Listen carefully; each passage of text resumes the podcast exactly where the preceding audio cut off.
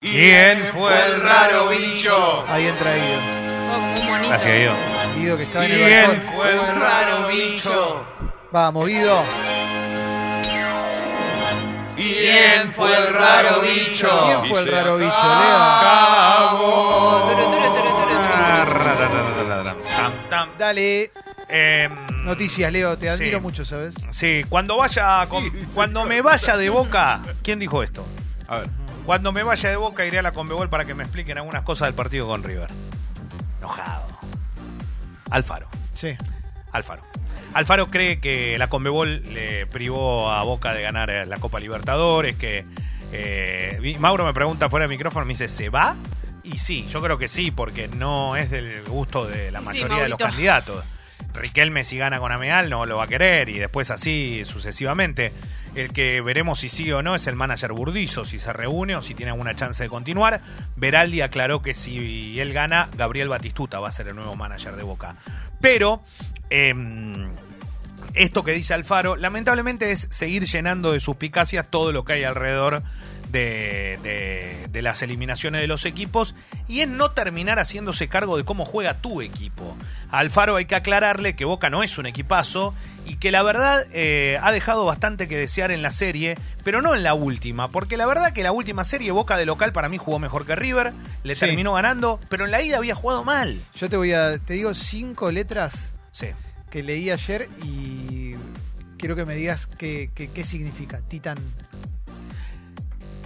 Arranca una película sobre Martín Palermo. Uf. ¿Te gusta? Arranca, digo, porque la van a, la van a pasar. La Eh, van a dar. ¿Pero documental o.? Yo la o verdad que desconozco, loco. la verdad que Pero desconozco para. cómo es, pero el jueves va a estar eh, en, en Flow Titán. Quiero bien. Ah, ahí ya está hecha. Bueno, está bien, pero va la, va la, la- Pero tiene chances de ir a Boca de alguna manera.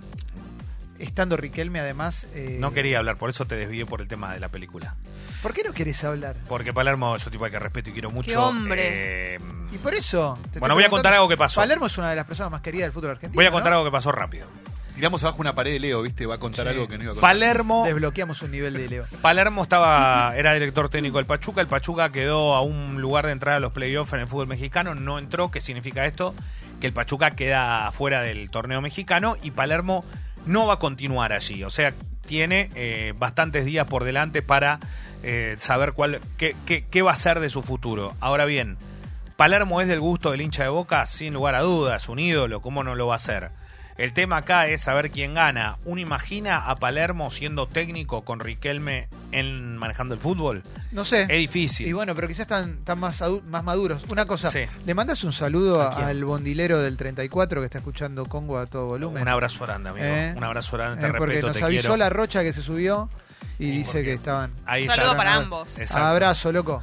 Y, y vos sabés que lo, lo, lo que más me, me llama la atención de una situación así es saber si cada uno puede dejar su historia de lado y empezar a formar algo juntos. Boca ya lo tuvo a Guillermo como técnico, falta Palermo creo yo, y después si llega Riquelme a ser parte de la dirigencia ya va a tener como a todos los últimos ídolos Me- metido dentro del Me club. mata igual. Es, es muy es jugar con fuego, loco. Que los grandes ídolos como futbolistas, que ya eso es muy difícil de lograr, después se vuelvan a exponer. Porque si sale mal, mira cómo terminó Babington con Huracán, mira Pasarela con River. Me preocupa un poco, porque Riquelme es- Yo que soy independiente, yo es un tipo que lo amo, me encanta. Sí, y pero- nos hizo mil a nosotros. Sí, pero les- es difícil igual, porque el, el- a ver, si, si vos te pones a pensar desde una cuestión dirigencial y la gestión va a ser analizada casi siempre por resultado deportivo, casi siempre. Eh, mirá, la, mirá la gente de River. La gente de River banca al presidente y en general se saca foto cuando yo lo veo en algún lugar. La gente lo Pero ama. eso es porque le va bien al equipo. Claro, Y llegó pero. ¿sabés lo que necesita hoy? Vender urgente porque es desesperante la situación económica. Y Boca tiene los números volando, pero. Bueno, entonces, vi- ¿qué es, lo que, ¿qué es lo que te sirve? Cuando Gallardo no se sabe si sigue o no sigue porque le dice, mira, Marcelo, hay que vender a este, a este, a este, a este, a este y tenemos que hacer mínimo 30 millones de dólares de caja. ¿Hay una chance? cu- ¿Cuál es la chance real de que Riquelme termine en la dirigencia de Boca? Digo, ¿cu- cu- ¿qué No, porcentaje? sí porque va a manejar el fútbol. Me está cargando, va a ser la persona más importante sí, que tenga no, No, no, no, está bien, pero digo, pero si gana las elecciones. Está bien, pero, Pero- pero tiene altas chances. El 8 de diciembre son las elecciones. Altísimas. Ah, ok, ok, ok. No, Faltan como- 15 días. como Todo no indica se- que ganan ellos. Pero como no se presentaba con los más populares, No, no importa, pero la imagen de él- Levantó mucho los números a ellos. Sí, la imagen Ah, de ok, él, ok. hoy yo creo que está por encima del resto.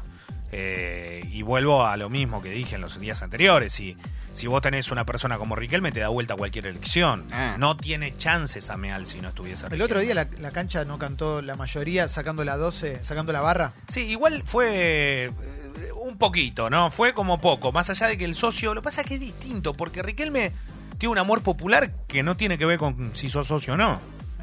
O sea, quererlo Claro, puede quieren todo. cualquiera, claro. entonces eh, en Boca se está jugando fuerte la parte política. Y reitero lo que digo cada vez que pasa una elección en un club, son en el caso de Boca muchas peñas, muchas agrupaciones, gente que cada una va con su bando. Y acá se acabaron los ídolos.